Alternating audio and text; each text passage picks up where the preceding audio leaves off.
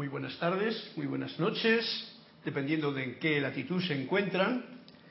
Y muchas gracias por su presencia allí donde estén. Eh, soy Carol Llorente y les eh, invito a escuchar o a pasar un momento, un ratito, eh, desgranando o afinando esta voz del yo soy que pulsa por todos los lados y que solamente hace falta pues guardar ese silencio para poder escuchar el ritmo de esta voz muy dentro en el corazón. Para ello, como decía la canción que estaba escuchando y ahora, échale el miedo al fuego y siente el amor. Y siente el amor, siente el amor. Y así mm, me, me agrada el tener este momento en el que podemos como he dicho, eh, desgranar esta conciencia de los abuelos, de los maestros ascendidos, de los seres de luz, de todos aquellos planos que nosotros no participamos fácilmente. Pero para aclarar más aún nuestros cuatro cuerpos físicos, nuestro poco yo, como les suelo decir, pues recuerdo que hace unas cuantas clases en la voz Yo Soy número uno, cuando el año pasado creo que era, había una afirmación que quiero comenzar con ella. Y es simplemente un momentum de introspección en el que uno cerrando los ojos siente, enfrento o encaro tu eterno amanecer y sol de mediodía. Y recibo ahora tu magna presencia y esplendor y actividad en todas mis actividades, visible y tangiblemente manifiesto. Gracias de nuevo a los que estén actualmente conectados en este momento de la hora. Gracias a Cristian, que está interconectándonos gracias al milagro de la electrónica que nos funciona perfectamente, en YouTube y en Skype. Y con esta afirmación que he hecho, voy a unirla a otra afirmación que me ha salido aquí ahora y digo, ¿por qué vamos a dejar para mañana lo que podemos hacer ahora? Y dice así, lo tenía que apuntar y ha salido, entonces lo comparto con todos vosotros con alegría y gozo. En tanto en que yo estoy solo en tu gran silencio, mi Dios Padre Madre, mi presencia yo soy, una luz pura flamea en mi seno y llena con su gran irradiación cada átomo y electrón de mi cuerpo. La vida, el amor, la fuerza, la pureza, la belleza y la perfección dominan en mí con todo su poder. Y en tanto que yo miro en el corazón mismo de esa luz, la veo unida a otra líquida, dulce, de un blanco dorado luminosamente clara que absorbe, nutre e irradia el fuego acariciador de la luz más grande, luz y amor irradiando. Yo sé ahora que soy esa luz y amor, Dios en acción, y que soy uno con todo el universo de luz y amor yo hablo a Dios, mi Padre, Madre, y nada me turba. Calma en el silencio. Bueno, es una introducción que creo que nos lleva a que pongamos la atención en lo que es el gran yo soy, que es todo luz, para que irradie y llene este poco yo que yo manifiesto en este plano, y así todas las sombras sencillamente desaparecen, porque cuando la luz se manifiesta en una habitación, en un cuerpo físico, en una conciencia, en tu pensamiento o en el mío, pues las sombras desaparecen. Esto es como, el otro día escuchaba yo a alguien que decía, ¿cómo puedo hacer yo que no puedo dejar de pensar y todo el tiempo pensando y tal? Y un amigo mío le decía a esta persona, dice, mira, si tú haces una prueba, verás tú como en el momento en que la hagas, dejas de pensar. ¿Así? ¿Ah, ¿Y cuál es la prueba? Ríete. Porque no nos podemos, no podemos estar riéndonos, pensando, si nos reímos. O sea, si tú te ríes, el circuito de cerebro se detiene ante esa inesperada actividad que uno mismo tiene. ¿Eh? ¿Comprendido el caso? O sea, que si tú estás sonriente, estás riéndote, y ya decíamos cuando aquel cuento que conté hace poquito y que le conté hace más tiempo, en el que cuando, después de pasar unas, una serie de, de pruebas en la vida, al fin Dios llevó a, a ese ser al país de la risa, no sé si recordaréis, el país de la risa, y a lo más profundo del propio corazón, al país de la risa. Y yo sé que esto no es fácil de comprender, porque dice, ¿cómo me voy a reír con las de situaciones tan graves que hay en el mundo de las apariencias? En este mundo caótico que el ser humano, el poco yo, los muy, muchos pocos yo, están creando por no darse cuenta de que el gran yo soy el Dios Padre, Madre, como decía en la afirmación, está llenándonos de luz. Pero esa resistencia, esa lucha, esa pelea que hay por querer uno manifestar ese yo, poco yo, con toda la intensidad posible, pues permite la propia situación que uno crea en que todo esto no le deje a uno reír. ¿Y quién aprovecha el momento que uno está serio para activarse bien? esa parte izquierda del cerebro, esa parte intelectual, esa parte pensante. El yo pensante se mete dentro y empieza a desarrollar cada tema que si le sigues uno puede volverse medio, medio loco, porque loco de todo ya estamos, medio loco. bueno, después de esta introducción voy a tomar, antes de nada, el libro de Saint Germain, que también le he abierto aquí Instrucción del Maestro Ascendido, sabéis que me encanta. He abierto en una página, aquí, y digo, mira, esto viene a cuento porque hay muchas personas, este, hay muchas personas que tienen una actividad grande durante el día, ¿no? Se levantan pronto, yo me acuerdo de cuando tengo aquí a mi amigo Mario que siempre me levanto a las 5, tal y cual, y vengo, pero vengo y ya. Bien. Ojo al dato de lo que nos dice para introducción de esta clase el amado Maestro Ascendido San Germain en la página 127. Voy a leer las primeras páginas, eh, líneas para que nos sirva de recuerdo. Cansancio físico.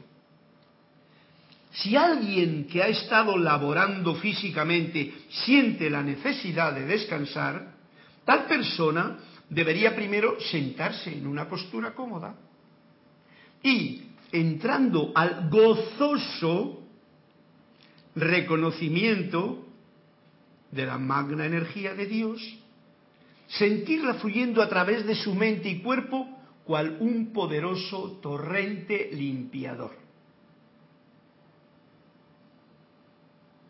Si los estudiantes practicaran este sencillo ejercicio a diario, en breve llegarían a un punto en que podrían invocar un poderoso torrente, de manera que en un periodo de 3 a 5 minutos llegarían a sentirse completamente reposados, aliviados, dispuestos a reír.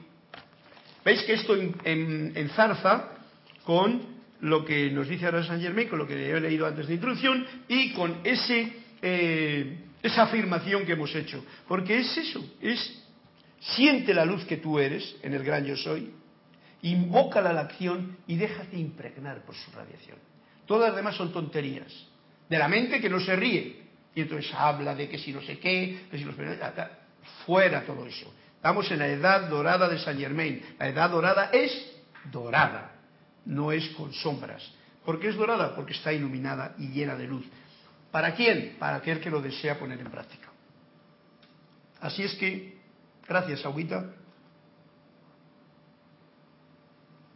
Gracias, Cristian, por tu servicio amoroso. Eso es un brindis bueno, ¿verdad? Al aire, al agua. Y como he dicho otras veces, tenemos a Anthony de Melo que nos contará un librito antes de empezar con el. Ya pidieron dos cuentos ya. pidieron dos cuentos. Gracias por los dos cuentos. Ahora me vas a dar el uno eh, para empezar con él. Y seguimos y continuamos, como está claro, en el festín de la vida, el libro de Manuel, que nos lleva a este punto en el que reconoce y nos da las pautas suficientes para que tengamos claro que si esta vida todo el, todo el espacio de aquí aquí que nos dura en esta encarnación mm, de la materia y de la vida que vivimos y que vemos con su mundo de ilusión, sus películas y sus sub bajas de los que quieran tenerlo, es parte del aprendizaje. Si lo tenemos y lo tomamos como un festín, como una fiesta, una fiesta, pues primero tendremos ese detalle que os he dicho yo antes. Pensará uno menos y al reírse sentirá uno más, que es la otra contraparte del juzgo menos. El juzgar viene también del pensamiento y agradezco más. El agradecimiento es de ese sentimiento del corazón, que es, digamos que, la frasecita que voy a recalcarme y la comparto con ustedes, pues todos los días que, demos, que tengamos la oportunidad de vernos aquí, hasta que se termine. Por lo tanto, vamos a un cuento, porque ese cuento me va a sorprender en primer lugar a mí. Y cuando yo me sorprendo, pues supongo que todos los demás también nos sorprenderemos. Dime, Cristian, ¿qué cuento tenemos a mano hoy? El primero lo pidió Juan Carlos Plazas de Bogotá, Colombia, la página 197. La página 197, Juan Carlos de Colombia, un fuerte abrazo hasta ese hermoso lugar. Y te digo que mira por dónde, no está. Ah, no, está no está leído. O sea que le pongo un dato aquí y a ver qué es lo que nos está diciendo ahora el maestro en esta página. Prioridad se titula el cuento. El maestro acogía favorablemente los avances de la tecnología, Internet, etc. Pero era profundamente consciente de sus limitaciones.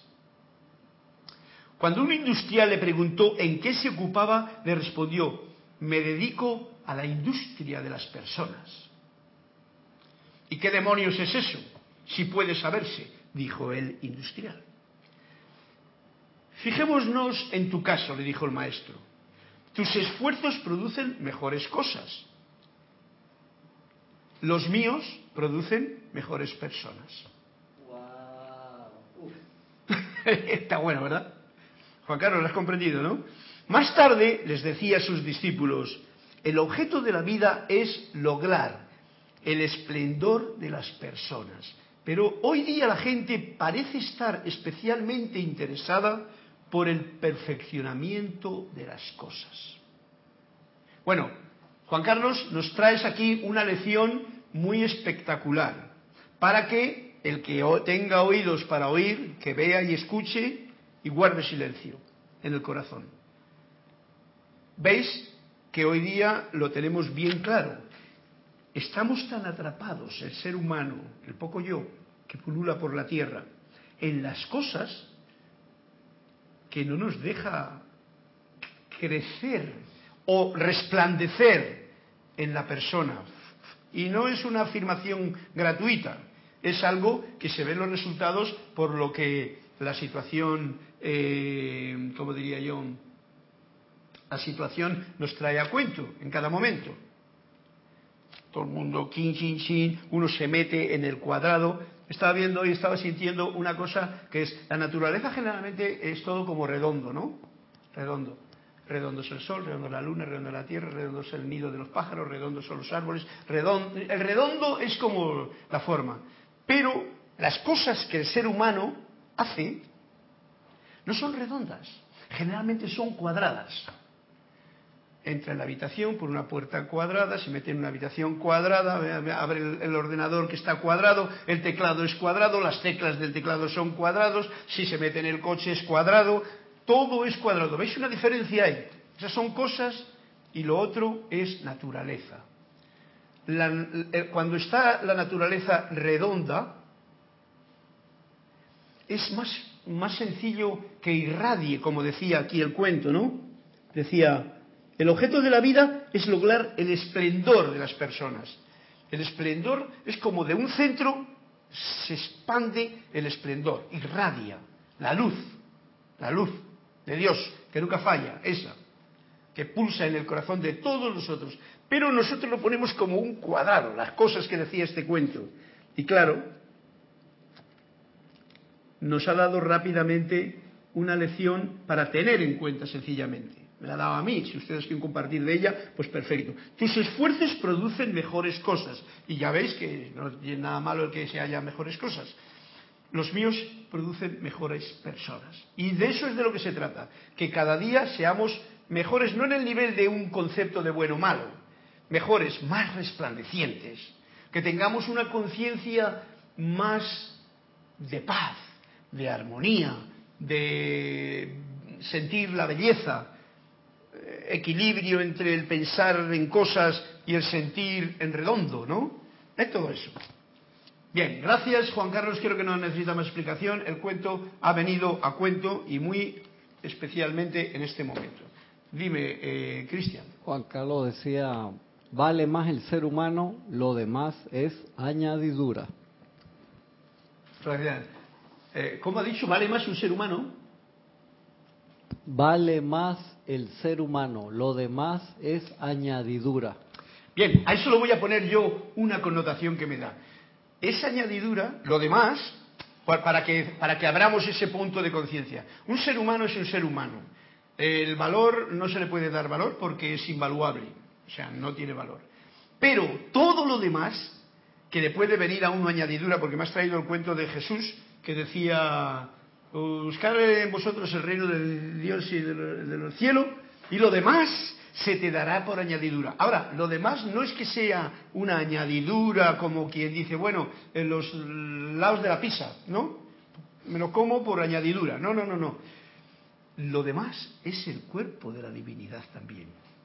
Pero uno puede estar totalmente ajeno a eso demás. Y no me refiero solamente a las cosas materiales, sino a todas las cosas eh, que nos pueden llenar realmente y satisfacer el gozo, el sentimiento para poder estar sonrientes, para poder estar alegres, para poder bendecir. Bendecir es siempre alegría. Tú no puedes bendecir si estás, eh, Dios te bendice. Eso me suena a mí a Inquisición. ¿eh? Mucha religión así, y mucha bendición y mucho Padre nuestro, pero ni Padre ni nuestro.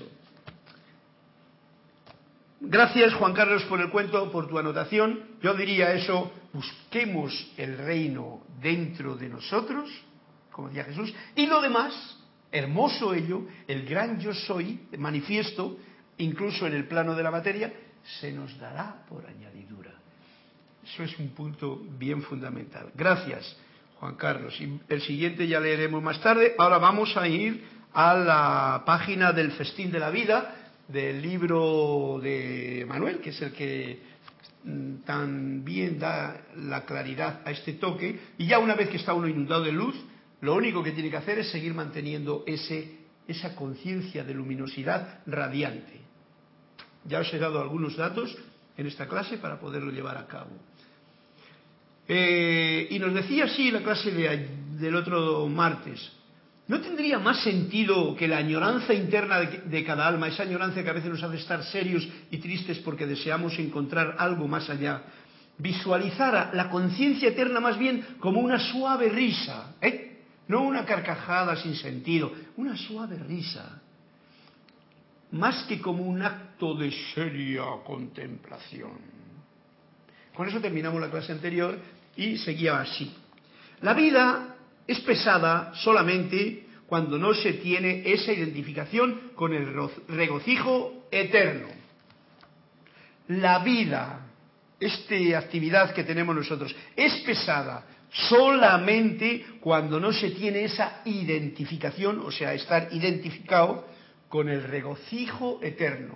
Estar identificado con el gran yo soy el poco yo, estar identificado con el, con el, con el gran yo soy, hace que el cuerpo no tenga un cansancio de sufrimiento. Como decía antes eh, el maestro extendido, nos ha dado la pauta, nos ha dado la pauta, y la repito de nuevo porque no sé por qué ha salido, pero mira por dónde coincide ¿Eh? Cuando uno está cansado, lo primero que debería hacer es sentarse en postura cómoda y entrando al gozoso conocimiento de la magna energía de Dios. Está hablando del gran yo soy, la magna energía de Dios que nos rodea por todas partes.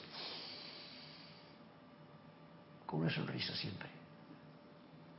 entrando a ese gozoso, porque si no, no es gozoso, tú no puedes entrar al gozo de, de la magna energía de Dios y sentirla, no pensar en ella, sentirla fluyendo a través de la mente, del cuerpo, como un poderoso torrente limpiador. ¿eh?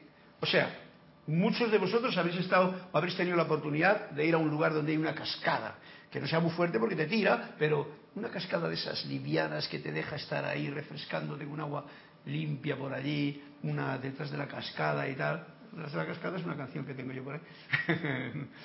detrás de la cascada se puede hacer muchas cosas muy divertidas.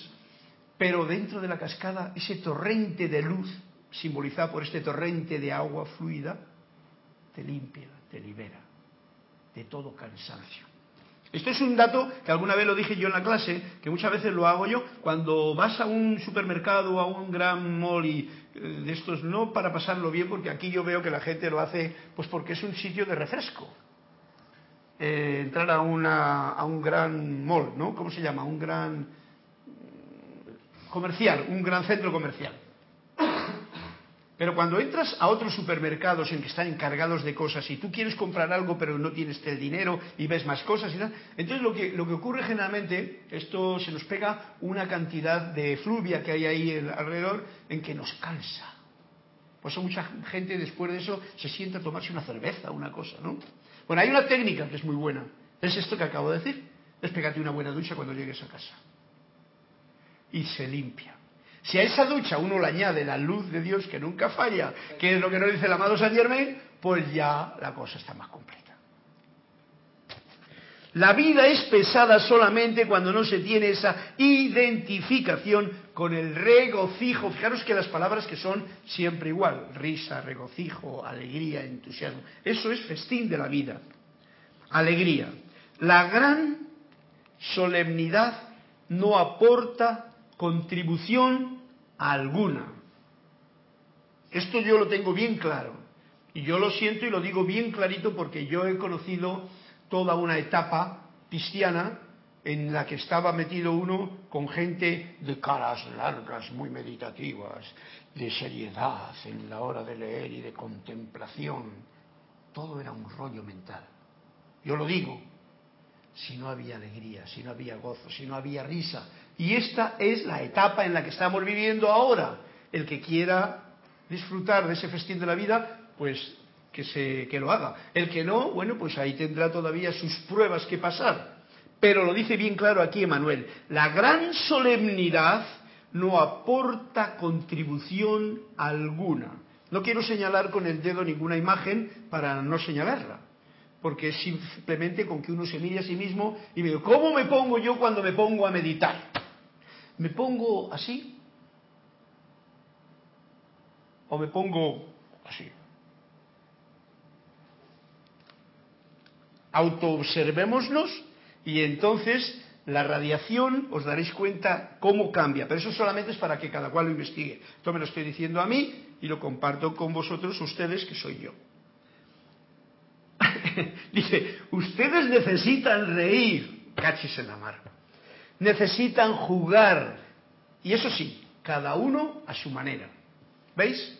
El festín que nos está indicando Manuel, yo coincido porque lo he experimentado, no porque me gusta cómo suena, sino porque lo estoy experimentando, mejor dicho. Y por eso me agrada compartir las palabras que este, este libro nos trae. Porque las palabras de los libros pueden ser leídas muy seriamente. Yo puedo leer esto, la gran solemnidad no aporta contribución alguna. Ustedes necesitan reír, necesitan jugar, cada uno a su manera. Y entonces voy yo y le digo al otro lo que tiene que hacer. No, no, no, no. Cuando esto, esto traducido como Dios manda, debería ser así. La gran solemnidad no aporta contribución alguna. Yo necesito reír. Yo necesito jugar. Cada uno a su manera. ¿Veis? Que la diferencia cambia. Pues cuando yo le digo al otro lo que tiene que hacer es como si yo ya estuviese eh, salvado. Y aquí, cuando estamos aquí, estamos todos salvados. Para que no nos enteramos y creemos que uno tiene que salvar al otro. Esto es un, un poquito... Mm, se las trae para comprenderlo todo cuando se habla así en público a gente que igual pincha en este vídeo en un momento. Este vídeo ahora mismo es en activo y yo soy Carlos Llorente y a mí me pueden hablar de estas cosas que digo porque yo puedo contestar a lo que digo. A lo que no digo, no. Las, o hay interpretaciones incluso que alguien puede tomar por lo que yo digo, de lo cual soy responsable. Las cuales, las cualidades de los niños son idénticas a las de Dios. ¿Veis? Los niños que siempre están Oh, el otro día veía a mi nieto que acababa de empezar a dar los primeros pasos en el museo de Atlas, no sé qué se llama Atlas también, disfrutando como un enano, es un enano, se comía el mundo ya. Las cualidades de los niños son idénticas a las de Dios y en realidad es un pequeño diosillo caminando, aprendiendo a, tener un festín en la vida cuando logra ya separarse de los brazos de su padre y de su madre para dar los primeros pasos y cómo vuelve a contárselo a su papá. ¿Eh?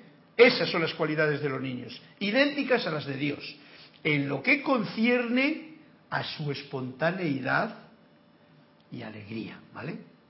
Cerrando. Porque eh, es tan grande, tan impensable, tan inabarcable por nuestra mente las cualidades de Dios, que no las podemos comparar con las del niño. Vamos a poner los puntos sobre las IES. Pero en lo que concierne a espontaneidad, a ese, no sobresalto, sino esa novedad inmediata, a, ese, a esa alegría, a ese gozo, a ese entusiasmo, ese es el mundo de Dios. Aún las tonterías, ojo al dato, aún las tonterías y el relajo, el baile, el amor, la rendición, el abandono, la frivolidad son parte del ser humano pulsante y en crecimiento, que es una bendición en tu mundo, en el mundo de ustedes, en mi mundo. Para que no confundamos, y vengo a hacer un hincapié ahora mismo en esto, como que la seriedad, la, la pose, eso además tiene que ver con tensión. Eso es como religioso de Dios. Religioso puede que sea por los conceptos religiosos tan equivocados en que hemos andado metidos durante mucho tiempo, pero a lo que se llama eh, idioma de la divinidad, esto, tonterías, chistes, gracias, relajo, baile, el baile y la danza es una de las mejores formas de oración, porque encima pones a tu cuerpo en actividad. Y por supuesto, mientras estás bailando, pues prácticamente si te, si te centras en, en el baile y lo sientes, no andas dándole al juzgamiento. El amor, por supuesto, la rendición, el abandono, la frivolidad, todo eso es, son partes del ser humano pulsante y en crecimiento. Todos estos son detalles de que estamos en esta escuela de la vida, aquí, en la que estamos disfrutando del festín de la vida. Pero como nos han dado un montón de programas en que dice, ¿cómo que festín? Aquí fiesta el domingo y avisa por la mañana, por ejemplo. Pues eso no es una fiesta, porque luego terminaba uno con cualquier historia, y muy cansado encima. La situación es diferente. Es que estamos en etapa de crecimiento para la comprensión de cómo me quito todos esos programas que se me han metido en mi mente y que me tienen serio, triste. No, no, no, no digas aquí una broma que estamos ahora mismo en un momento de especial de celebración mística, por ejemplo. Nada de sonreírte, nada. Esas cosas, ojo al dato, cada uno que las compruebe. Yo no digo más que yo lo estoy comprobando y es un aliciente para mantener esta risa que nos indica aquí que debemos de tener. Ustedes o vosotros o yo necesito reír, porque hemos reído muy poco. Desde siempre, desde, desde el principio nos han metido muchas, eh, ¿cómo se llama? Muchas programaciones que tienen que ver con seriedad, con este es un hombre serio, además se suele decir, ¿no? Y si no miramos a los políticos, ¿qué cara suelen poner la inmensa mayoría? Casi ninguno se ríe porque, claro, tienen que estar atentos a lo que dice su programa mental para poder... ¿eh? Bueno, pero le dejamos ahí con una gran risa. Dios no diseñó el dolor ni el sufrimiento. El gran yo soy no ha diseñado nada de esto. La resistencia ha sido la que lo ha diseñado. O sea, la resistencia del poco yo, que yo quiero ser poco yo, pero un gran poco yo. Entonces se resiste a las energías de luz que vienen del gran yo soy, forma su propio yo y con la personalidad, con el ego, con el, como se llame. ¿eh? Y entonces sufre. Y entonces le duele. Tenemos entonces que viene la maestra sufrimiento, como nos dice, el dolor, los accidentes, las situaciones que te hacen eh, tomar en cuenta que ese no es el camino. La voluntad de Dios es iluminar el mundo con paz, con alegría, con salud y con abundancia. Esa es la voluntad. Ninguna de estas cosas entra la tristeza ahí. Primero, iluminar. Cuando eh, la cosa está iluminada ya todo se ve claro. Entonces las sombras desaparecen. Y las tristezas y los dolores y todo eso son sombras que nosotros podemos acunar muy fácilmente y amamantar y mantener. O podemos llenarlas de luz y desaparecen. No me hagan caso, compruébenlo. Si no lo dice nuestro querido y amado maestro Sayer No me crean, compruébenlo. La voluntad de Dios es iluminar el mundo con paz. O sea, el mundo no es el mundo de allá. Mi mundo, el de Cristian, el de todos ustedes.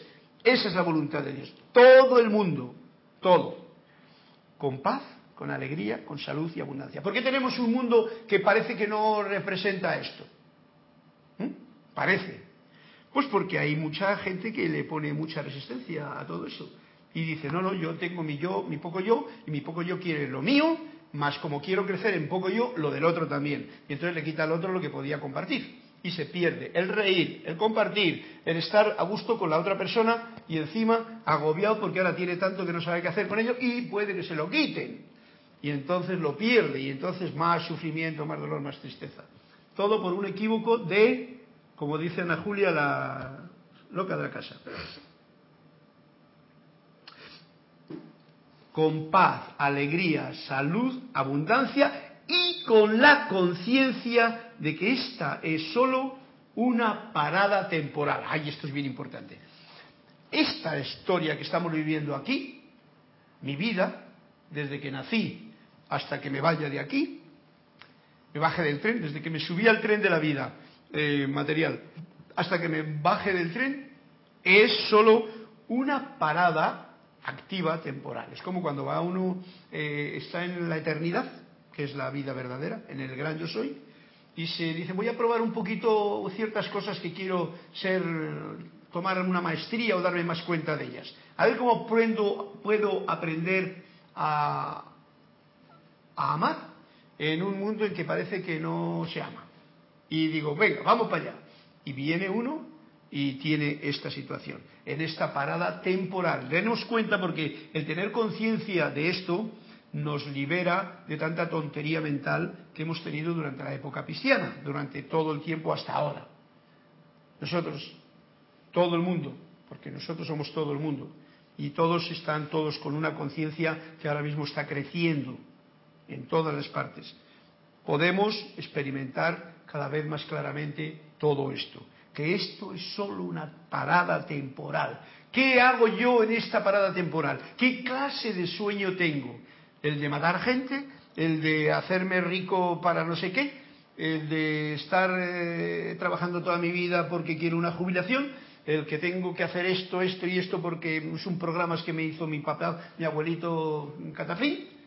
Ah, tú eliges el sueño que tú quieres realizar y lo eliges y lo sueñas con alegría. Y en ese momento, o sea, tú, que soy yo, eh, me lo estoy diciendo a mí, el, el asunto cambia. Uno ya no tiene una pesadilla, ya tiene un sueño que le va creando pacientemente, porque en esta época, en este, ¿cómo se llama? En esta parada temporal, como nos dice aquí Manuel, eh, el tiempo como que se nos alarga, ¿no? Como que uno tiene espacio y tiempo y prisas y, cansancio y todo esto que hemos estado mezclando aquí. Fijaros el dato que nos trae aquí ahora cuento. Alegría es aprender. ¿Mm? Alegría es tener la experiencia sin dolor. Eso es alegría. Por lo tanto, Eh, yo ahora mismo, por ejemplo, hoy me han traído esta armónica, pero el otro día toqué la armónica y tal. ¿eh? Yo nunca había tocado una armónica de cambio. La armónica tiene una, una bendición como la flauta también, y es que, que utiliza el aire. Sabéis que el aire es nuestro alimento, o sea, que tiene algo de muy especial. Por supuesto, armónica tiene que ver con armonía. Los sonidos que produce, además de ser muy extravagantes, muy de blues, muy de tren, muy de no sé qué, los que son especialistas en esto, que son armónicos también, pues tienen esa posibilidad. Pero generalmente tú produces un acorde como este.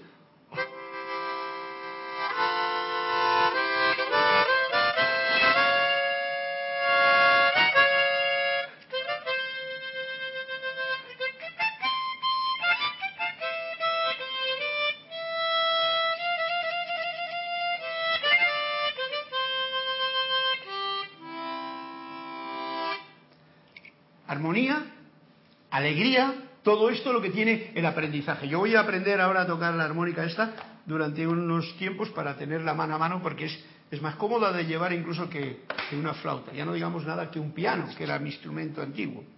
Alegría es aprender. O sea, si estamos en la escuela y en vez de quejarnos, en vez de juzgar a los demás, en vez de perder tanta energía en esa dirección, pensamos menos, sentimos más y somos más creativos y aprendemos más, en ese momento tú puedes estar sonriente. Si no haces eso, que lo que haces es alimentar más el, la loca de la casa, ¿no? Con tus conocimientos parciales de no verdades o verdades del poco yo, pues entonces probablemente experimentarás cansancio, aunque Saint Germain nos da el antídoto, experimentarás dolor, porque con tanta prisa te diste con el codo en la puerta, por ejemplo, y ¡ay, cómo me duele! En fin, cada cual sabe de lo que estoy hablando. Todos somos ya mayorcitos, pues llevamos muchas eras eh, viniendo aquí a esta parada temporal, el tren de la vida. Una vez que hayan aceptado, sin dudarlo, fuera duda, fuera temor, una vez que hayan aceptado, sin dudarlo, que ustedes existen en la eternidad, o sea, que esta es una parada temporal, pero que yo existo en el gran yo soy, gran yo soy en el gran yo soy, yo existo ahí, pero ahora estoy en una prueba parcial aquí. Una vez que hayan aceptado, que yo he aceptado esto, lo he vivenciado, lo he sentido, no lo he pensado y lo he visualizado mentalmente, lo he sentido, ojo al dato, eso no es fácil sin dudarlo, tienes que tener la experiencia, que ustedes existen en la eternidad y que esta eternidad es súper amorosa, súper alegre, súper compasiva. Eh, ¿Con todos? Con todos, ¿eh? Bueno, malo, ¿eh? las apariencias no importan. Que ustedes existen en la eternidad como seres conscientes, somos seres conscientes existiendo en la eternidad y no tengo ninguna duda de ello, que nosotros, maestros ascendidos, seres de luz, ángeles, mundo del, eh, ¿cómo se llama? Mundo impensable, eh, inexperimentable casi casi en el plano de, mientras hablamos, de, del, del, gran yo soy. Eh, como decía, como seres conscientes que nosotros en el espíritu existimos, o sea que está lleno de energías, porque en realidad es eso. Nosotros los hemos pintado, como decía yo, aquí alguien pintó estos cuadros, pero ninguno ha pintado un cuadro de estos, desde Saint Germain se hizo una foto, en realidad. Esto es una guía para el principio, para que tengamos una idea, para que cambiemos los patrones, pero en realidad son seres de luz y energía. Ahí entra el patrón verdadero ya el poco yo le puede vestir del color que quiera. Pero si mmm, como seres conscientes nos damos cuenta de que nosotros, los maestros, existimos en el espíritu y que Dios, el gran yo soy, existe, las circunstancias externas, las circunstancias externas de mi propia vida, de su propia vida, perderán peso perceptiblemente. Ojo al dato. En el momento en que nos damos cuenta de esto, lo sentimos, lo vivimos, lo vivenciamos y nos, nos alegramos de, tener esta conciencia, esta es la conciencia que estamos viviendo ahora, esta conciencia de la edad dorada. Pocas palabras. Reconoces al maestro interior el yo soy pulsando en tu corazón y reconoces al gran yo soy alrededor tuyo. Todo. Digo todo. No quiere decir que tú vayas a adorar ahora a todo lo que hay afuera, porque todo eso son apariencias con energía divina mal interpretada. Pero entonces las circunstancias externas de su propia vida perderán peso perceptiblemente. Esto viene a cuento con lo que si están cansados es porque no han... Eh, eh, uno de los maestros dice en un momento determinado, si ponen al santo serpístico a trabajar, que es una forma de decirlo, en una forma diferente de decirlo, porque ¿cómo voy a poner yo al santo serpístico? ¿Quién soy yo para decir, santo serpístico, trabaja? No, no, es un estado de conciencia como lo explica aquí, ¿eh? que uno se da cuenta de que todo es eterno, de que yo soy eterno, de que tú eres eterno, que estás pasando en una parada temporal en la que la eternidad se nos olvida un poco, pero entonces tú reconoces a los seres de luz, a los, vamos a llamar a los ángeles, las energías luminosas, maravillosas del cuerpo de la divinidad, de la fuente, del cosmos maravilloso.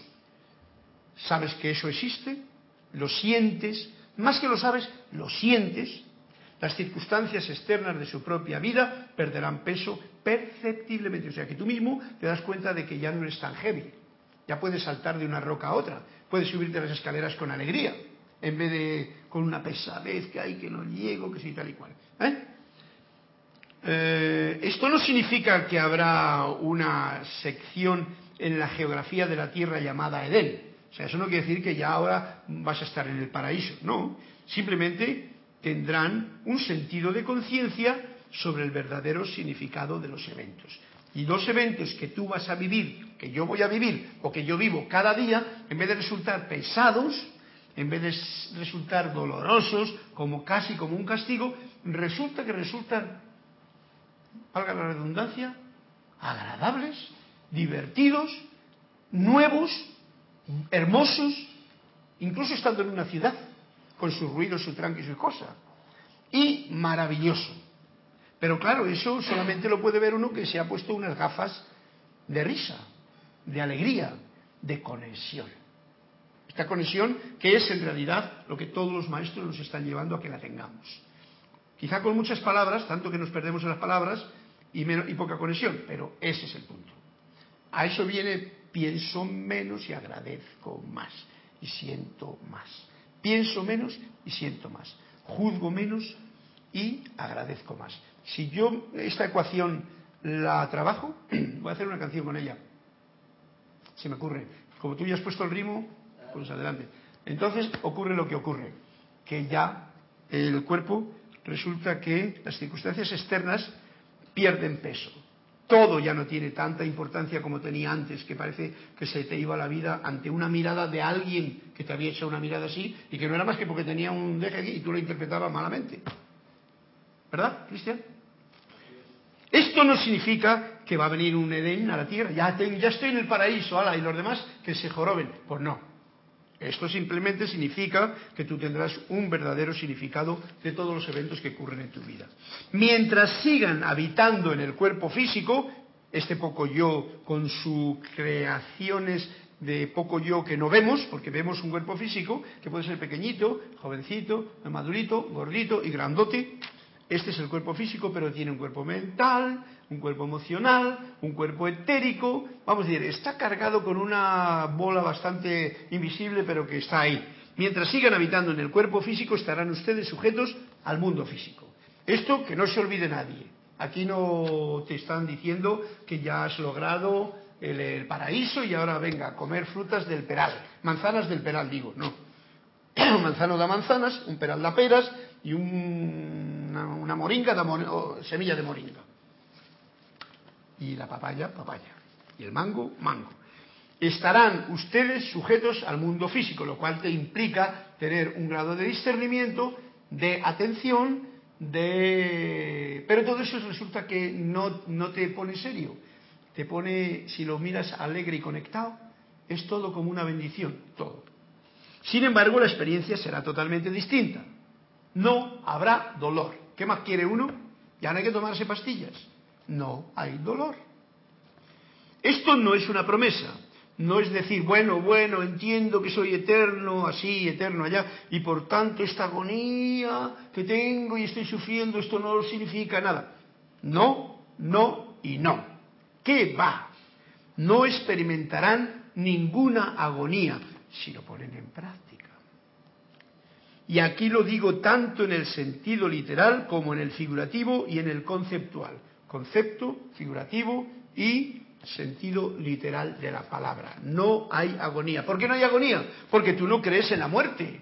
Tú sabes que estás experimentando hasta el último momento. Esto es la gracia que nos está trayendo toda esta información que está en estos maravillosos libros que tenemos aquí para todos los que tenemos, como yo, una información metida desde pequeños que era religiosamente antiarmónica, antiarmonía, antiarmonía.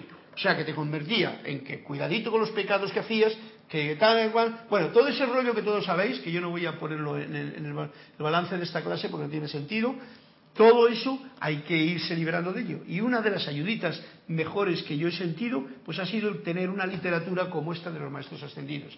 Instrucción de un maestro ascendido, plática de yo soy, misterios develados, el gran director divino, Saint Germain, el Moria, Kuzumi, todos los maestros, todos estos seres cósmicos de luz que nos están dando a través de unas líneas escritas por alguien, traducidas por alguien, pero nos están dando un eslabón para poder comprender que la cadena es de tu propia mente. De tu propia mente. Y como nos la han creado la cadena de pequeños, pues tenemos que disolverla. No experimentarán ninguna agonía. Esta no es una racionalización, esto sería una trampa, es la absorción total de la verdad. ¿Vale? Nos lo acaba de decir bien claramente, página 82, el que tenga ganas de leer esto con mayor intensidad, pues que lo lea, pero creo que está sonando en el éter con toda la fuerza de la comprensión para todos. Y nos sigue diciendo, en vista de que tú ves el dolor y la alegría a través del telescopio, ajá, mira, mira, en vista de que ustedes ven el dolor y la alegría a través del telescopio de enseñanzas humanas pasadas de moda, les resulta muy difícil creer que pueden existir en un estado de alegría en el cual el dolor puede disolverse en la realidad de la alegría puede disolverse el dolor en la realidad de la alegría sin rechazo. Esto es como eh, eh, el otro día que ponía el ejemplo de que nosotros somos como cubitos de hielo, todo densos así, pero tú echas ese hielo y lo dejas caer en un, en un lago de agua, de agua. ¿Y cómo, cómo se disuelve? O sea, el lago de agua, el océano del mar, eso es la alegría. Si tú dejas lo sólido, el poco yo, lo dejas hundirse amorosa y armoniosamente en el lago de la alegría, no habrá rechazo y no habrá todo esto que nos acaba de decir, que lo voy a leer otra vez para comprensión de aquel que a la primera no lo entiende. En vista de que ustedes y yo vemos el dolor y la alegría a través del telescopio, o sea, lo miramos así, con un telescopio, o sea, como allá lejos, alguien ha dicho en unas enseñanzas humanas pasadas, todas las enseñanzas humanas son pasadas, porque la única enseñanza presente es el latido del corazón y la respiración que te está alimentando y enseñando. Todas las demás son pasadas. Pero estamos viendo a través de ese telescopio las enseñanzas humanas pasadas. Lo resulta muy difícil creer que pueden existir en un estado de alegría, de gozo, de divertimento, en el cual el dolor puede disolverse en la realidad de la alegría sin rechazo. ¿Mm? Por ver y por estar dejándonos guiar por estas situaciones y estos libros que hemos leído del pasado y tanto conocimiento de los griegos, de los romanos, de los maestros, de los gurus de, de aquí y de allá y toda esta historia, lo estamos viendo mentalmente la vida a través de ese telescopio, pues como que no, uno tiene que estar serio, tiene que estar tipo casi inquisidor, Me acuerdo de la película de, ¿cómo se llama? El pintor del Greco, ¿no? cuando tuvo que enfrentarse al grupo aquel de inquisidores que había por allí. Y tenían todos una carita, ¡ay! Necesitaban un baño de agua con luz. Era película, pero bueno, da igual. Esto para que nos hagamos cuenta cuando nosotros ponemos esa carita así. Eh, entonces, esas enseñanzas humanas les resulta muy difícil creer que puede existir en un estado de alegría. Solamente hay una forma de hacerlo es compruébalo tú mismo. Compruébalo uno mismo, autoobsérvate, autocorrígete y que en vez de una seriedad en tu rostro siempre haya una suave risa, como decía aquí antes. Una suave risa en tu vida. La alegría simplemente altera la existencia del dolor. Y con esto nos vamos al cuento que falta de contar. ¿Y algo más que me quiera contar, Cristian? Olivia pidió el 148 y Flor el 89. Vamos al 148 para cerrar ya. 148, 47 y 48. El Olivia, el 148 ya le pediste en otra ocasión o ya le pidió alguien más, así que me voy a la página del libro nuevo que tiene, yo tengo aquí para rato, porque estos son, esto es todavía más potente. 148 cortito y bueno. Vamos a ver qué dice, porque este libro yo no, he tenido todavía el gusto de leerle.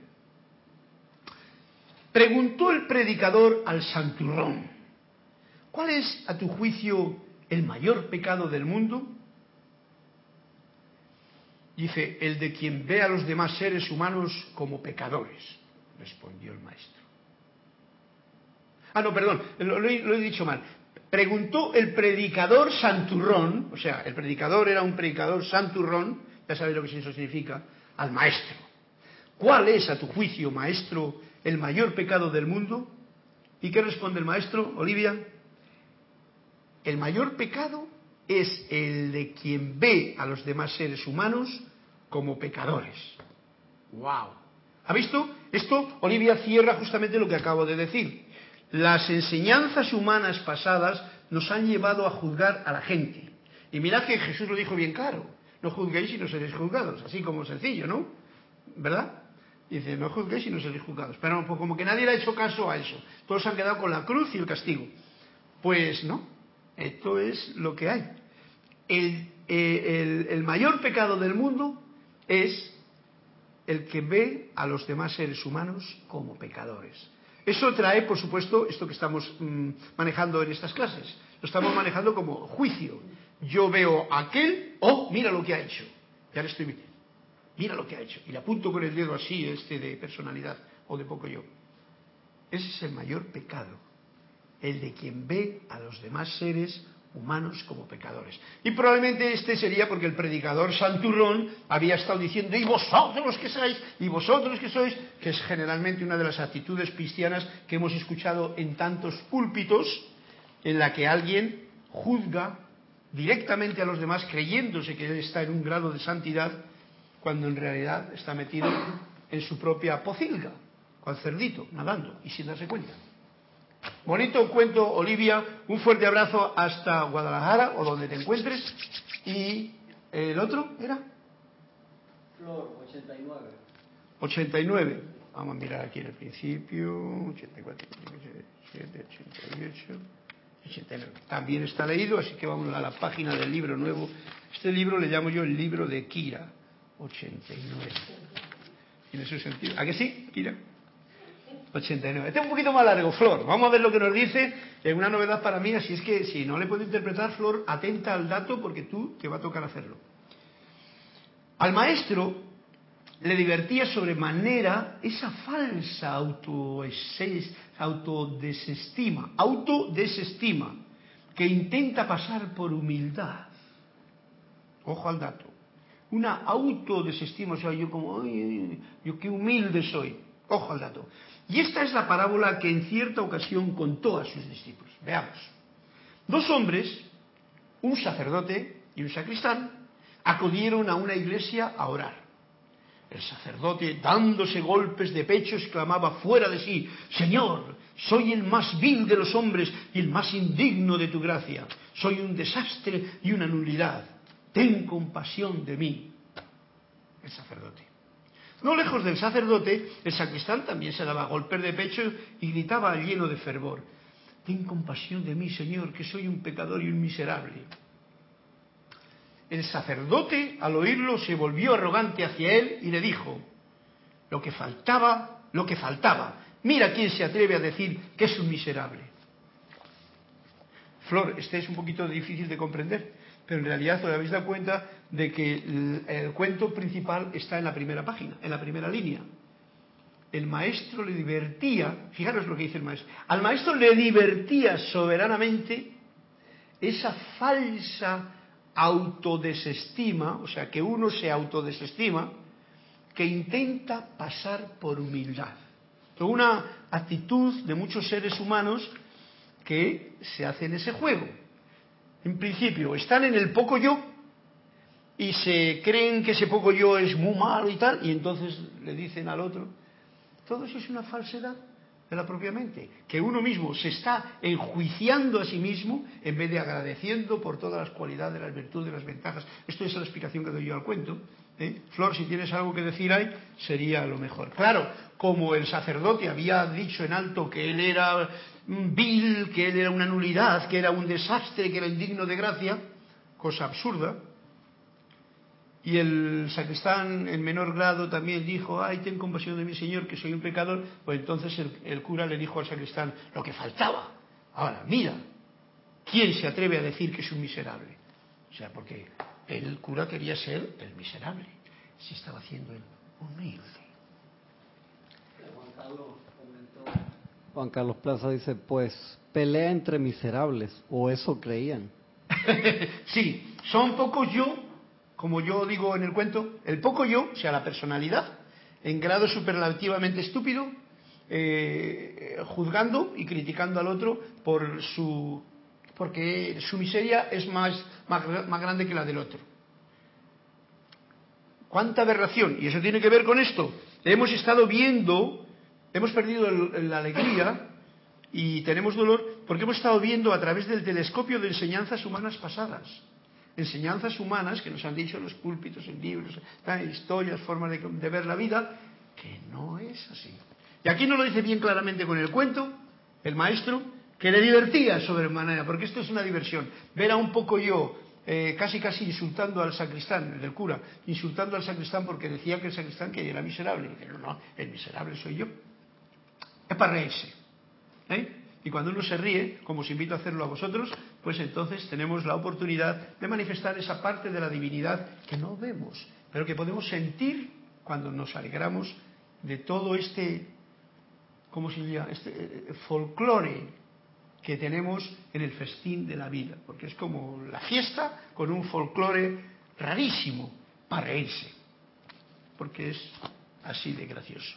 Eh, esto lo tengo que apuntar. ¿Cuál era la página de Olivia? 148. 148, porque tengo que ir apuntando las cosas para no repetir los cuentos. Gracias Flor, gracias Olivia, gracias Juan Carlos por vuestros comentarios, por vuestro cuento, que viene a cuento como os habéis dado cuenta y que eh, a mí me hace reír también como, como son estos eh, temas que nos salen aquí a la palestra de graciosos. Así que con esto ya me despido. La despedida viene así. Alegría es aprender, alegría es tener la experiencia sin dolor, experiencia de cualquier clase sin dolor. Eso lo puede poner uno como la medicina interna que tenemos. Y, como siempre, pienso menos y siento más juzgo menos y agradezco más. Y con esas palabras y con esta melodía me despido de todos ustedes hasta una próxima actividad que tengamos el próximo martes, si Dios quiere. Muchas gracias a todos los que han estado conectados, supongo que habrá habido alguno, aunque no me ha dicho, y eh, que tengan una eh, risueña eh, semana.